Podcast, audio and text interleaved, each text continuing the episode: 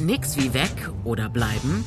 Die meisten jungen Menschen im Alter von 16 bis 27 Jahren leben gerne auf dem Land. 82 Prozent. Ergebnis einer Studie von 2020 am Beispiel von 15 ländlichen Kommunen in Bayern, von strukturschwach bis boomend. Die Befragten sehen im Landleben vor allem folgende Vorteile. Natur, Gemeinschaft, Familie.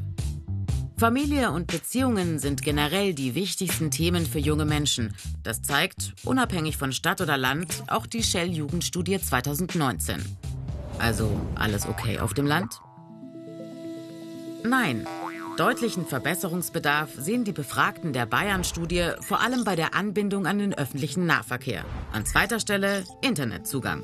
Außerdem vermissen junge Menschen Kneipen, Bars und Lokale, um Gleichaltrige treffen zu können. Platz 3. Und auf Platz 4 der Negativliste das Wohnungsangebot. Für junge Menschen, die von zu Hause ausziehen möchten, gibt es oft nur wenige günstige Mietwohnungen. Weiterer Kritikpunkt? Eingeschränkte Ausbildungs- und Berufsmöglichkeiten. Platz 5.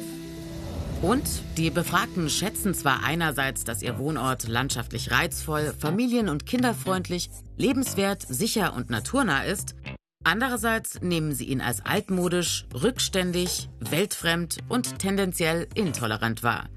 Für viele, die gern bleiben würden, ein Grund wegzuziehen. Fachleute warnen sogar, ländliche Räume sind nur dann zukunftsfähig, wenn sie auch vielfaltsfähig sind. Das heißt, wenn soziale Gruppen, also zum Beispiel Dorfgemeinschaften, unterschiedliche Menschen und deren Lebensentwürfe als Teil der Gemeinschaft sehen. Fürs Bleiben und auch fürs Zurückkommen ist das ein entscheidender Punkt. Ein sogenannter weicher Standortfaktor. Auch die Möglichkeit, sich ehrenamtlich oder zivilgesellschaftlich zu engagieren, gehört zu diesen weichen Faktoren. Genauso wie soziale Beziehungen und Partizipation, also die Chance, politisch mitzuentscheiden.